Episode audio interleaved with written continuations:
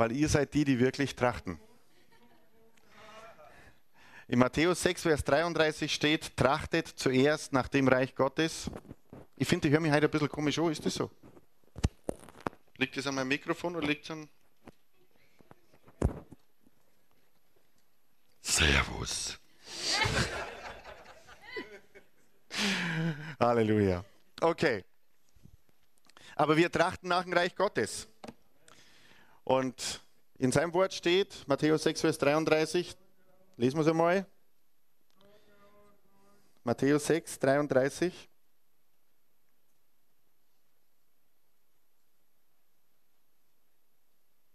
Trachtet aber zuerst nach dem Reich Gottes und nach seiner Gerechtigkeit, und dies alles wird euch hinzugefügt werden. Und vorher geht es um die ganzen Dinge des Lebens, die wir brauchen. Und nachher steht, so seid nun nicht besorgt um den morgigen Tag, denn der morgige Tag wird für sich selbst sorgen. Jeder Tag hat an seinem eigenen Übel genug. Das stimmt, jeder Tag hat immer wieder neue Herausforderung. Amen. Aber da steht, wenn wir nach dem Reich Gottes trachten und nach seiner Gerechtigkeit, so brauchen wir uns nicht sorgen, weil wir kriegen alles, was wir zum Leben brauchen. Halleluja. Es ist immer noch nicht gut. Weil sonst nehme ich das Handmikrofon. Ich, das hört sich für mich hört sich auch ganz komisch an. Euch nicht. Ja, mir ist ein bisschen zu leise, glaube ich. Okay. Wisst, manchmal ist die Technik und manchmal ist der, der die Technik benutzt. Vielleicht bin es das mal ich. Ich weiß auch nicht. Auf jeden Fall herzlich willkommen. Wir haben einen guten Gottesdienst und wer kann sich erinnern, was die letzten zwei Gottesdienste unser Thema war? Bausteine. Bausteine. Was für Bausteine? Über was für Bausteine haben wir geredet? Du kannst mir es geben.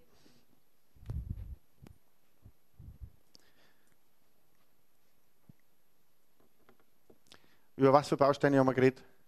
Lebendige. Wer sind die lebendigen Bausteine? Wir sind die lebendigen Bausteine. Im Wort Gottes steht, lasst euch aufbauen als lebendige Steine zu einem geistlichen Haus. Also das heißt, wenn Gott sein Reich baut, dann baut er es mit Steinen. Wenn du ein Haus baust, baust du dein Haus mit Steinen.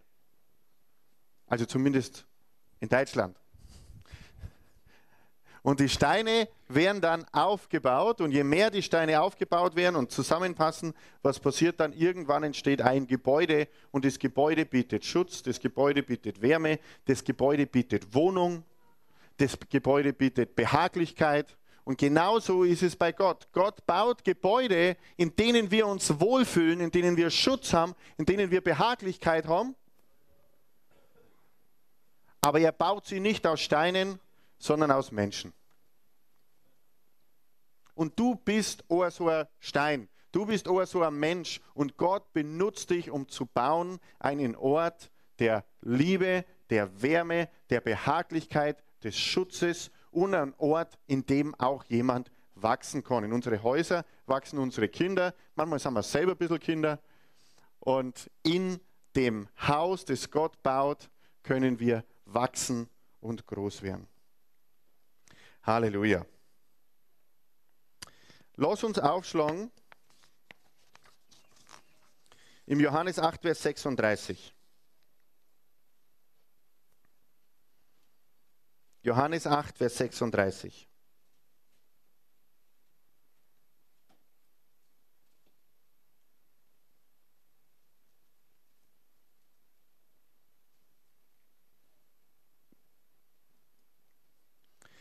Wird euch nun der Sohn frei machen, so seid ihr wirklich frei. So euch nun der Sohn frei macht, so seid ihr recht frei oder wirklich frei. Wer ist wirklich frei? Jeder von uns, der Jesus Christus als sein Herrn bekennt, wo du sagst, hey, Jesus, ich möchte, dass sich mein Leben um dich dreht und ich möchte dir mein Leben geben und das Leben annehmen, das du für mich hast, der ist, wenn die Bibel stimmt, wirklich frei. Das heißt, du bist wirklich frei erleben wir das in jedem Lebensbereich schon immer. Nicht immer gleich sofort, aber wir könnten es erleben, weil das Wort Gottes ist wahr und das Wort Gottes sagt uns, du bist wirklich frei. Also gibt es Möglichkeit, auch noch mehr zu erkennen. Im Hosea 4, Vers 6, das könnt ihr mal aufschlagen, Hosea 4, Vers 6, ich zitiere es einfach, da heißt, mein Volk kommt um aus Mangel an Erkenntnis. Also manchmal ist es so, Gott hat große Dinge für uns getan, aber wir haben die Erkenntnis nicht drüber. Warum? Hat verschiedene Gründe. Vielleicht setzen wir uns nicht damit auseinander, vielleicht hat es uns niemand erzählt oder vielleicht haben wir es noch nicht gelesen, aber wir kommen um, weil uns die Erkenntnis fehlt, weil wir zu wenig Erkenntnis haben. So steht aber Johannes 8:36, wenn euch nun der Sohn frei macht, so seid ihr wirklich frei. Also wer ist wirklich frei? Wir sind wirklich frei. Dann schlagen wir auf im Kolosser 1, Vers 12. Kolosser 1, 12. Dankbar dem Vater, der uns tüchtig gemacht hat zum Anteil am Erbe der Heiligen im Licht, welcher uns errettet hat aus der Gewalt der Finsternis und versetzt in das Reich des Sohnes seiner Liebe, in welchem wir die Erlösung haben durch sein Blut, die Vergebung der Sünden. Er hat uns errettet aus der Gewalt der Finsternis, versetzt in das Reich des Sohnes seiner Liebe. Wenn jemand einen versetzt und einen errettet, angenommen du bist im Gefängnis und ich rette dich aus dem Gefängnis, wo bist du dann nimmer? Im Gefängnis. Sonst bist du nicht gerettet. Und wenn es da heißt, er rettet uns aus der Macht der Finsternis, wo sind wir dann nimmer? In einem Bereich, wo die Finsternis Macht hat über uns. Amen. Und wir sind versetzt in sein Reich, in das Reich des Sohnes seiner Liebe. Dann schlagen wir weiter auf im Galater 5, Vers 1. Da steht, für die Freiheit hat Christus uns befreit. So steht nun fest und lasst euch nicht wieder unter ein Joch der Knechtschaft spannen. Für die Freiheit hat Christus uns befreit. So steht nun fest und lasst euch nicht wieder unter ein Joch der Knechtschaft spannen. Für was hat Christus dich befreit? Zum ganz eingeschränkten Leben ohne Spaß, ohne Freude. Oder? Ich frage nochmal da in die Richtung. Für was hat Christus euch befreit? Zum Leben ohne Spaß? Zum Leben ohne Gaudi? Oder? Oder zu was sonst?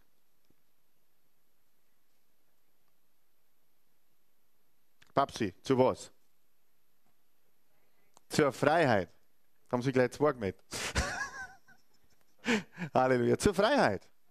Das heißt, ein Leben mit Christus ist ein Leben in Freiheit. Manchmal, ähm, wenn, wenn, wenn ein Tier im Käfig ist, im Zoo und lang eingesperrt ist, und man lässt das Tier aus dem Käfig raus und es kommt das erste Mal in die Freiheit, wie geht es dem Tier?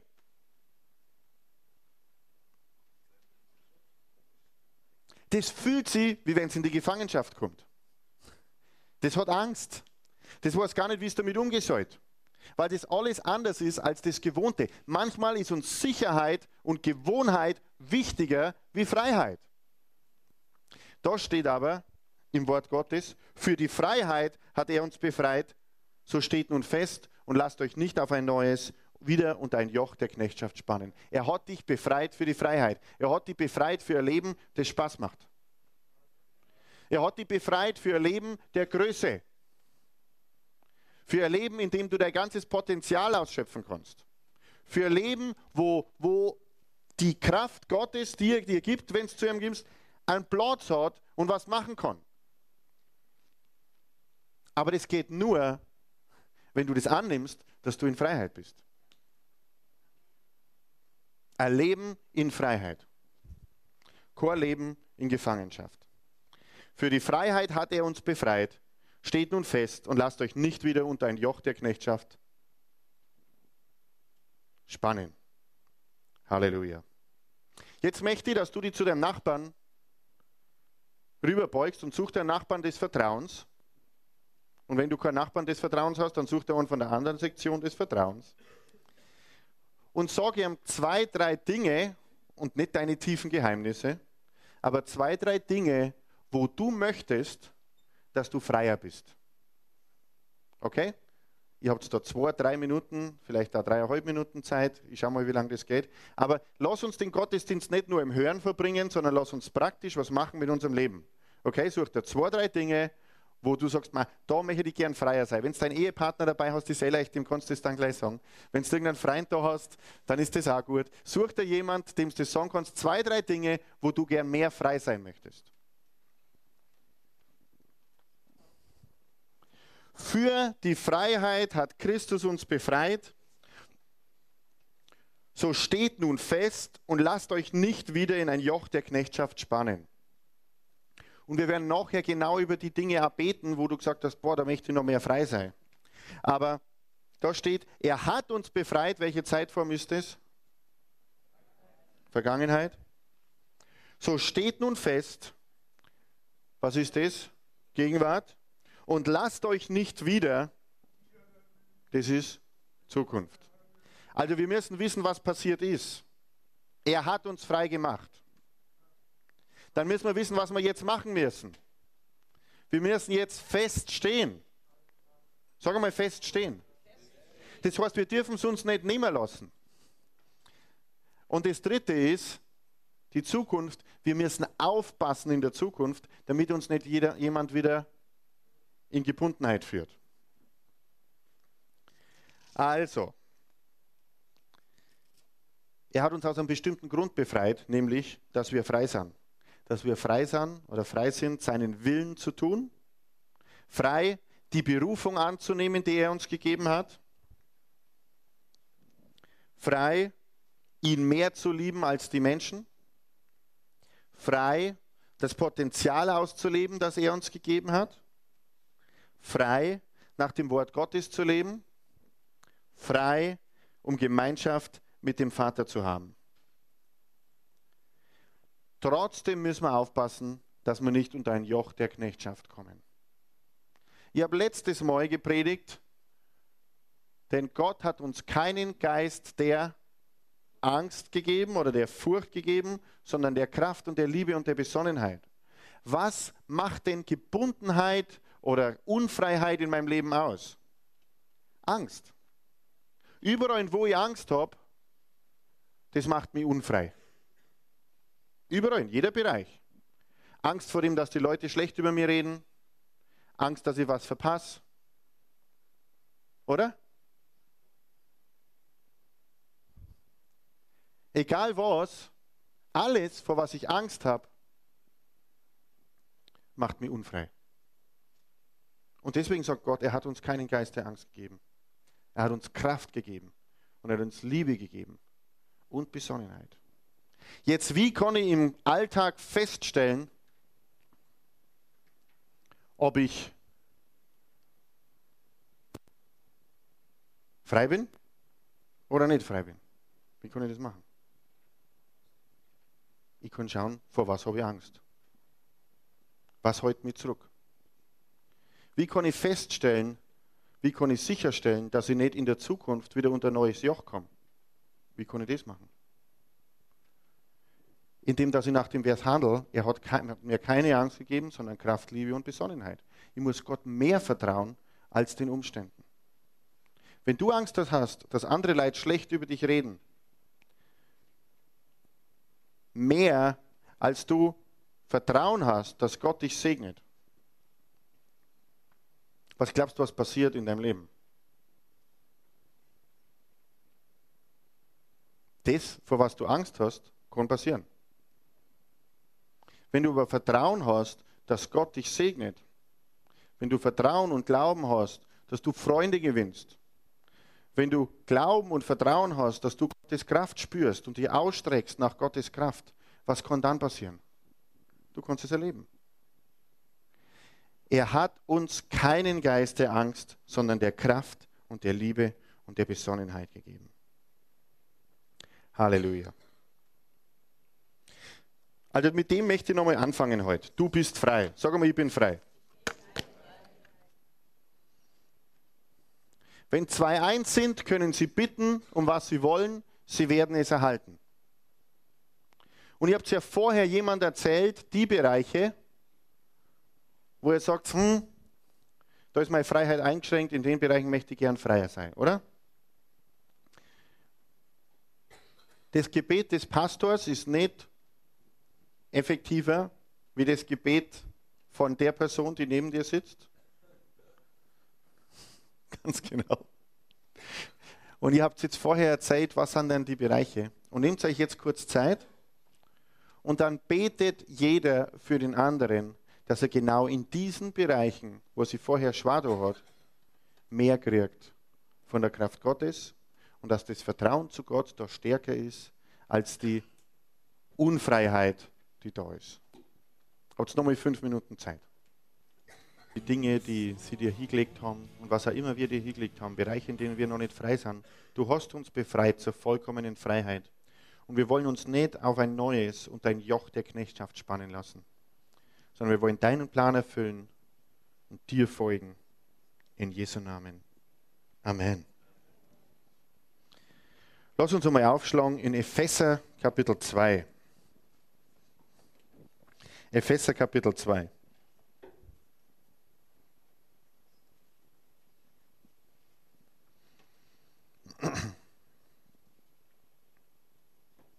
im Vers 8. Epheser 2, Vers 8, da steht, denn aus Gnade seid ihr errettet, durch Glauben, und das nicht aus euch, Gottes Gabe ist es. Wie bist du errettet worden? Das ist ein Geschenk Gottes, dass du errettet worden bist. Er hat dir das geschenkt. Und dann, nicht aus Werken, damit sich niemand rühmen kann. Also du bist nicht errettet, weil du so ein guter Mensch bist und so viel Gutes gemacht hast, sondern du bist errettet, weil Gott dich liebt. Und weil er dir das als Geschenk gibt, diese Errettung. Und dann im Vers 10, denn wir sind sein Gebilde in Christus Jesus geschaffen zu guten Werken, die Gott vorher bereitet hat, damit wir in ihnen wandeln. Also Gott hat Dinge vorbereitet in dir und du sagst, boah, diese Schriftstelle haben wir jetzt in letzter Zeit so oft gehört schon. Ähm, wir sind immer noch nicht durch mit der Schriftstelle. Er hat gute Dinge in dir vorbereitet, dass du drin wandeln kannst. In dir, in jedem Einzelnen. Im Sean sind Talente, im Peter oder Peter sind Talente, der Sandrina sind Talente, Maxi sind Talente, der Linda sind Talente. Ich kann jetzt jeden Namen aufrufen. In dir sind Talente. Und Gott hat was vorbereitet für dich. Und er will, dass du das auslebst. Warum? Damit es dir gut geht. Und wenn es dir gut geht, geht es die anderen Menschen um dich herum auch gut. Und dann bist du ein Segen. Das ist der Plan Gottes für dein Leben. Dass er das Ganze, was er in dich hineingegossen hat, dass das zur Blüte kommt und zur Wirksamkeit kommt.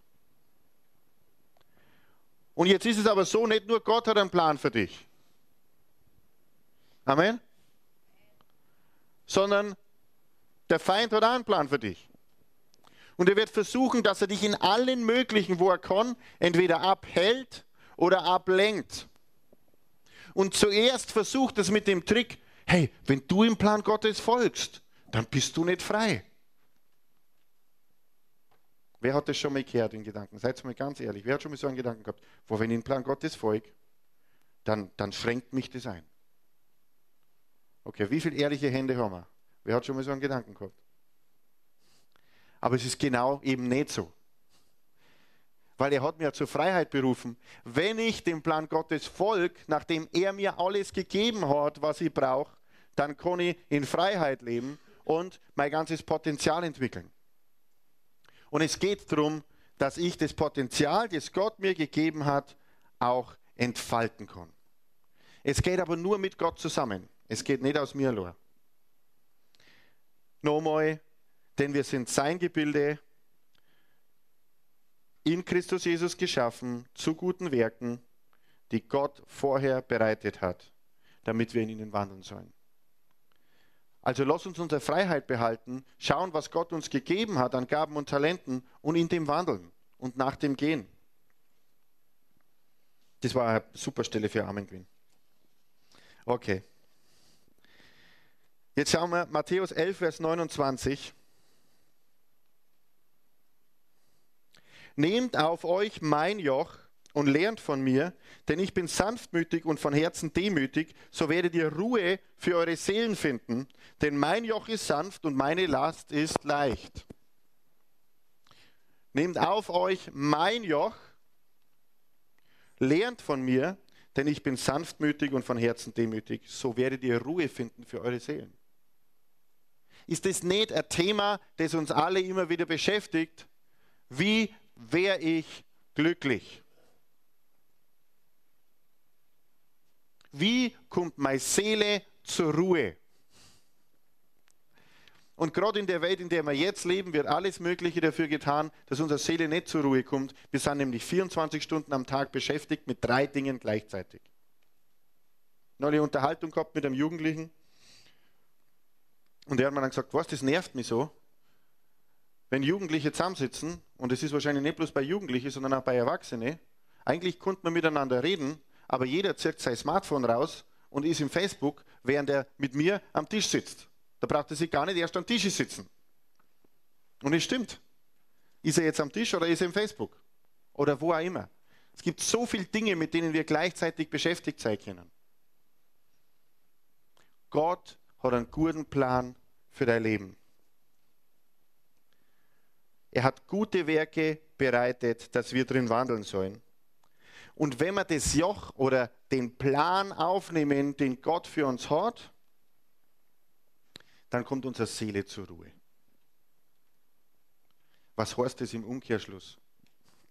Wenn wir den Plan nicht machen, den Gott für uns hat, dann kommt unsere Seele nicht zur Ruhe oder wenn unsere Seele nicht in Ruhe ist, kann das ein Zeichen sein dafür, dass wir nicht genug dem Plan Gottes folgen oder dass noch in bestimmten Dingen wir nicht in der Spur sind, die Gott für uns vorbereitet hat. Aber Gott will uns segnen. Er hat immer Liebe.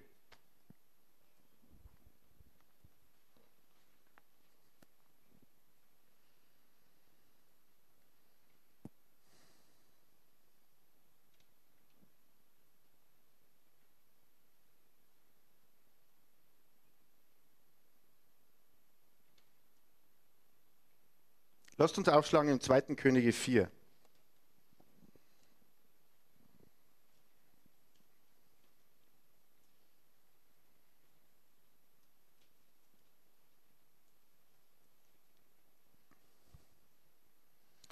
Eines Tages klagte die Witwe eines der Prophetenjüngers Elisa ihre Not.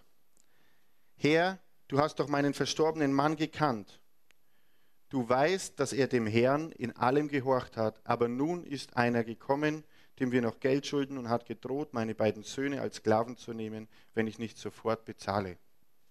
Da ist eine Frau, die folgt Gott nach und auf einmal kommt eine große Notlage in ihrem Leben.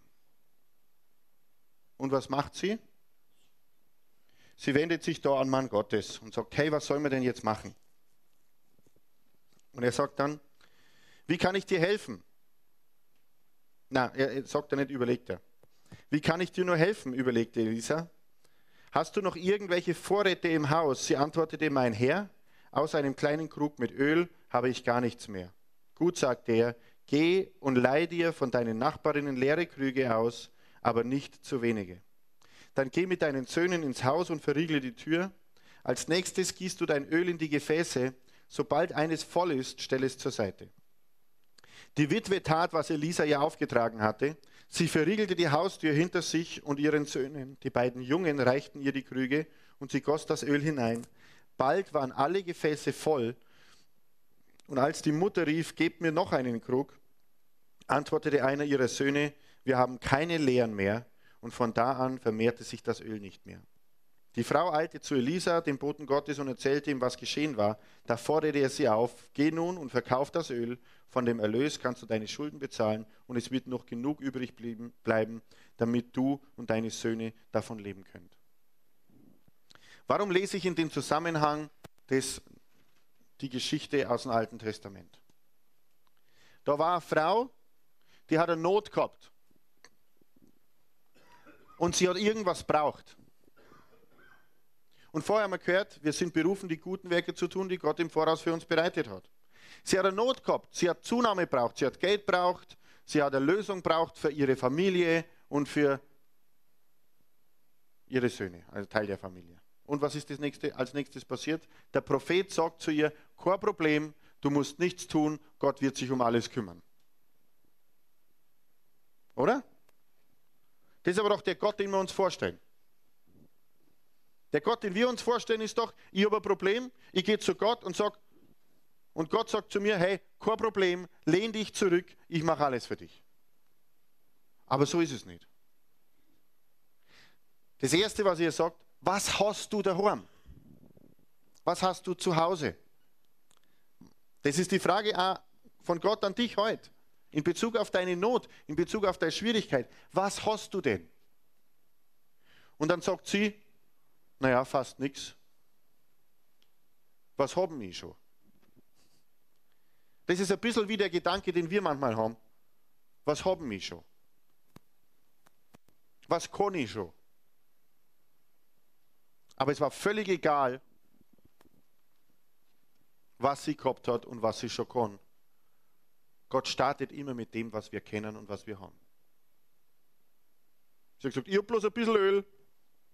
Das klangt für gar nichts. Und er hat gesagt, nimm das Öl und gieß es aus. Nimm das Öl und gieß es aus. Und was ist dann passiert?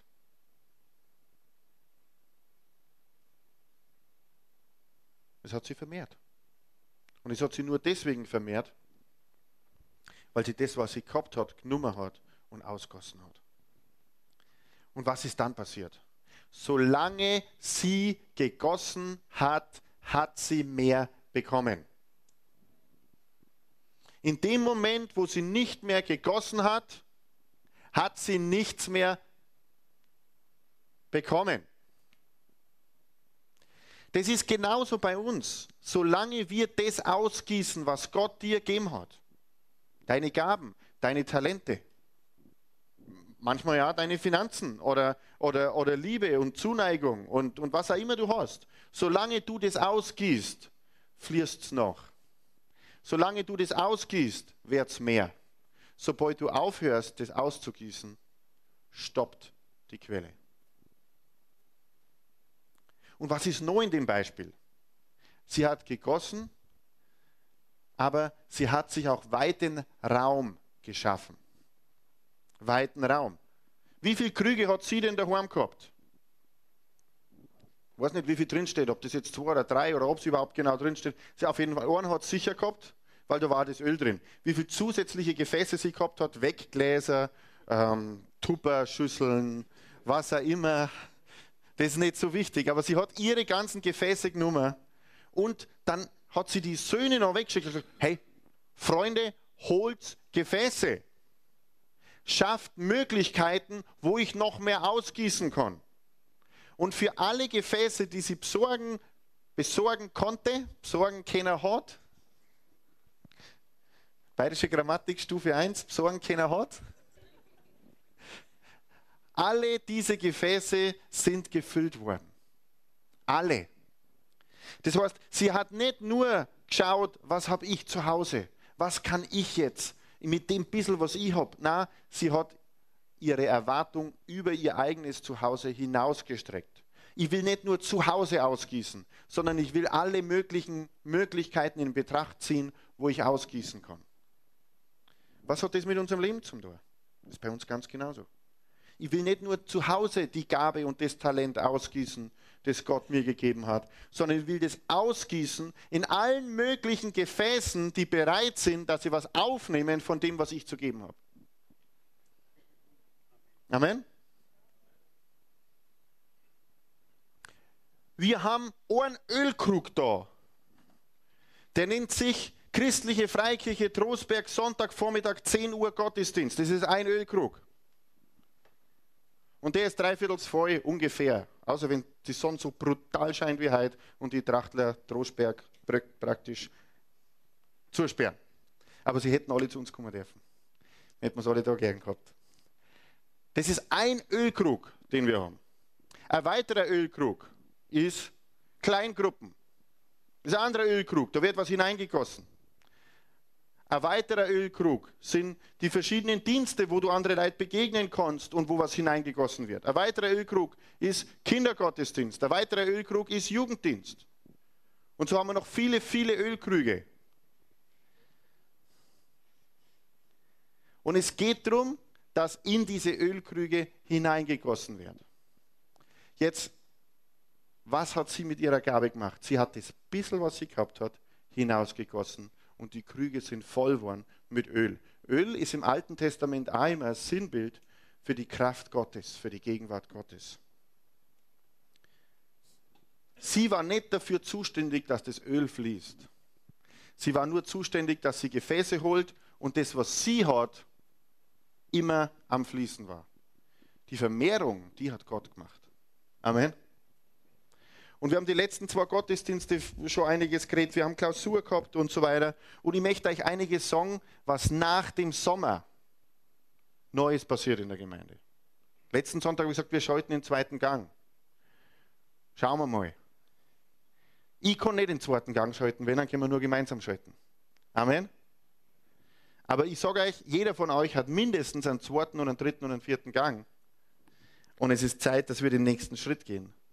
Was wir auf jeden Fall machen wollen, ist, wir wollen einen zweiten Ölkrug aufstellen, wo Gott hineingießen kann. Und der zweite Ölkrug beginnt am 1. Oktober und heißt Sonntagabend, 18 Uhr. Der, am 1. Oktober Sonntag? 6. Oktober. Und der heißt Sonntagabend, 18 Uhr Gottesdienst. Also ab Oktober haben wir zwei Sonntaggottesdienste, einen Vormittagsgottesdienst und einen Abendgottesdienst. Für wen ist denn der Abendgottesdienst? Für jeden, den es am Abend besser passt wie in der Früh. Für wen ist denn der Vormittagsgottesdienst? Für jeden, den es am Vormittag besser passt wie am Abend. Vormittags wird aber der Gottesdienst sein, der mit Kindergottesdienst ist und abends ist ohne Kindergottesdienst. Vormittags ist der, der mit Mittagessen ist, abends haben wir kein Mittagessen. Leuchtet ein, oder? Aber die Botschaft und der Lobpreis und die Predigt, es wird alles das Gleiche sein, Vormittag und Abend. Also wir, machen zweimal den gleichen Gottesdienst und wir wollen beide Gottesdienste füllen. Ja, aber sagt, wir sind ja schon lauter mir. Ja, jetzt geht es darum, dass du beginnst, dein Öl fließen zu lassen und Leute einzuladen für diesen Gottesdienst. Du sagst, ja, ich habe schon Leute eingeladen. Ja, vielleicht waren das die Leute, die du eingeladen hast, Sonntagvormittag, ich will weiter schlafen, Leute. Vielleicht werden die eher am Sonntagabend kommen. Wir brauchen aber auch Leute, die Sonntagabend im Gottesdienst und während des Gottesdienstes ihr Öl fließen lassen. Was meine ich damit? Ihre Gaben einbringen, Dienste machen. Weil wir allein können das nicht machen. Also ich und ich, wir. Robert mit allen seinen Persönlichkeiten. Und ich gebe euch jetzt nur Möglichkeit, euch darauf vorzubereiten, dass ab Oktober diese zwei Gottesdienste losgehen. Aber es hat sich noch was anderes bewegt. Und zwar, genau, super, super, perfekt. Und es hat sich noch was anderes, äh, wir haben noch was anderes beschlossen und, und haben wirklich den Eindruck, dass das total droh ist von Gott. Wir wollen sieben Abende machen, sieben. Und zwar zu dem Thema Entfalte dein Potenzial. Ich weiß, dass einige von euch noch viel mehr Potenzial haben, aber zu einem großen Teil gar nicht wissen, was sie für ein Potenzial haben. Als ich errettet worden bin, ich habe nicht gewusst, welches Potenzial ich habe. Und ich habe Angst gehabt vor vielen Dingen, die ich heute mache. Aber es geht darum, dass wir alle wachsen können in dem, was Gott uns gegeben hat. Und wir haben sieben Abende, entfalte dein Potenzial. Und es ist eine Serie über Leadership. Was ist denn Leadership? Wir haben da lang im Leitungskreis rumgeredet, was soll man, soll man jetzt Leadership, boah, das ist wieder so englisch, soll man Führungsentwicklung, ja, das klingt so Firmen, soll man Leiterschaft sagen, das ist ein Wort, das es nur in der Kirche gibt.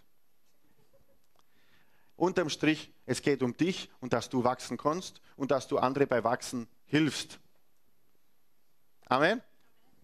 Und um das geht's. Und wir haben sieben Abende und es an jedem Abend, und wir haben extra so, so einen Flyer gemacht, da steht es drin, was an jedem Abend ist.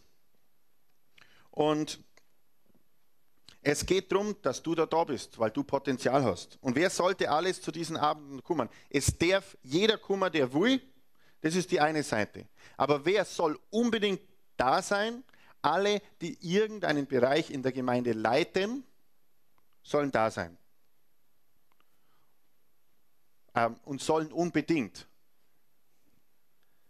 Also ich möchte das M-Wort vermeiden, aber das mit M anfängt und Üssen aufhört. Aber ihr sollt unbedingt da sein zu diesen sieben Abenden. Und wenn du denkst, boah, ich würde gern mehr über mein Potenzial herausfinden oder ich würde gern leiten oder ich glaube, da konnte ich was machen, dann komm auch zu diesen Abenden. Und wenn du sagst, ich möchte gerne über mein Potenzial mehr herausfinden, aber ich kann mir nicht vorstellen, dass ich irgendwann ein Leiter bin, dann komm auch, weil es geht darum, dass du mehr über dein Potenzial herausfindest.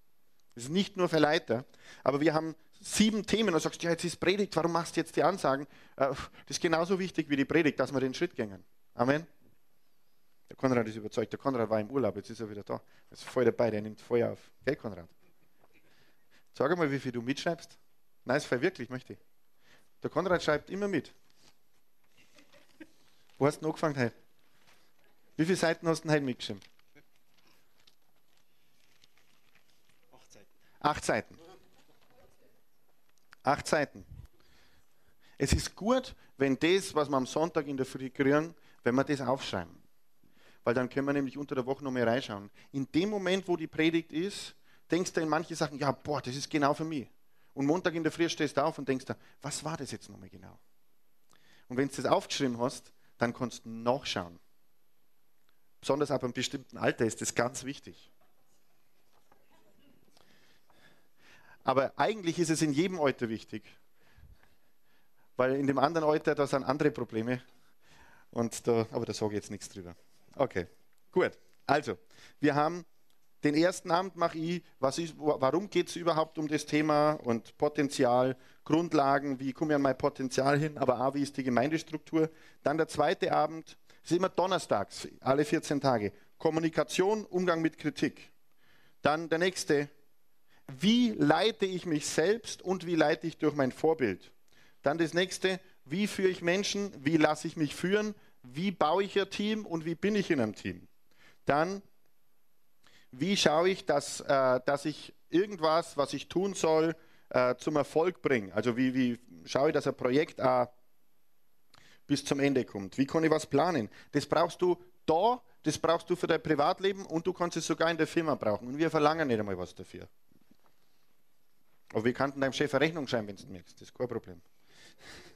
Dann geistliche Aspekte. Gebet. Was bedeutet das in Bezug auf mich zu führen und in Bezug auf andere Menschen zu, führen? Und dann Dienstag, 3.12., also kurz vor Weihnachten, ist Zusammenfassung und Abschlussfeier mit kaltem Buffet, das du mitbringen darfst.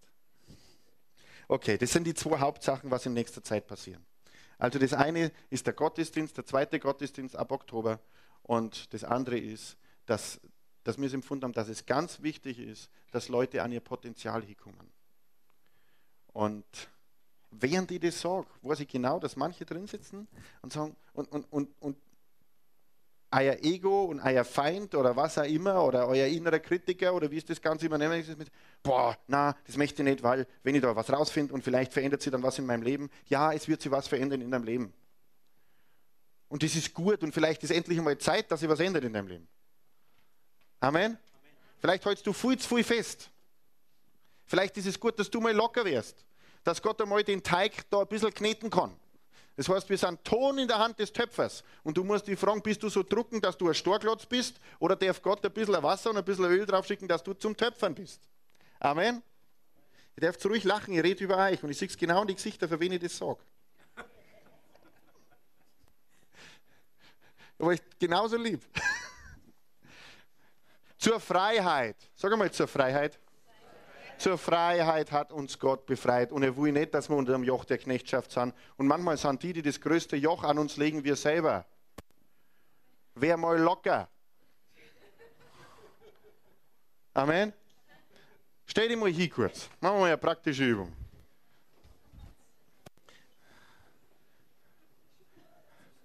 Machen wir eine praktische Übung. Geh zu jemand hin. Ich möchte, dass niemand mehr allein steht. Jeder muss irgendjemand haben, mit dem er was, zu dem er was sagen kann. Und so lange warte ich, sonst dauert der Gottesdienst bis um 18 Uhr, das ist mir auch egal.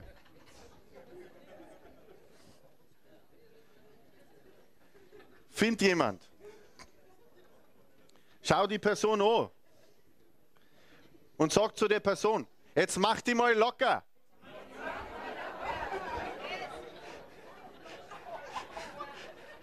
Gott hat viel bessere Sachen für dich, als du glaubst. Dann lasst uns betten zum Abschluss. Bist jetzt locker? Ey, wenn es nicht überzeugend kommt, dann machen wir das gleich nochmal. Seid ihr jetzt locker? Okay, wichtig, wichtig. Halleluja. Preis dem Herrn. Herr, wir danken dir für jeden Einzelnen, der da ist. Wir danken dir, dass du einen guten Plan hast für jeden. Du hast so reiches Potenzial in jeden eingegeben.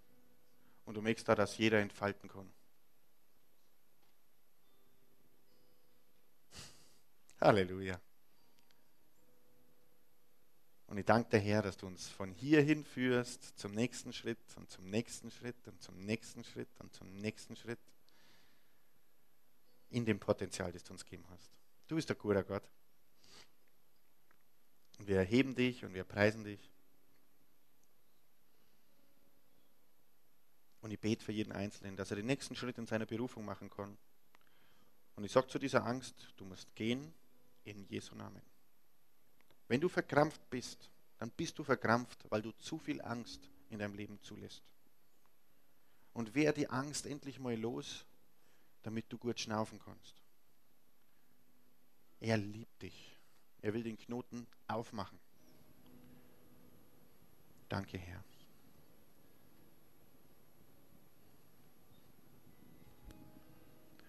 Halleluja. Ich glaube, dass der Heilige Geist jetzt zu dir spricht, dir Dinge sagt. Halleluja.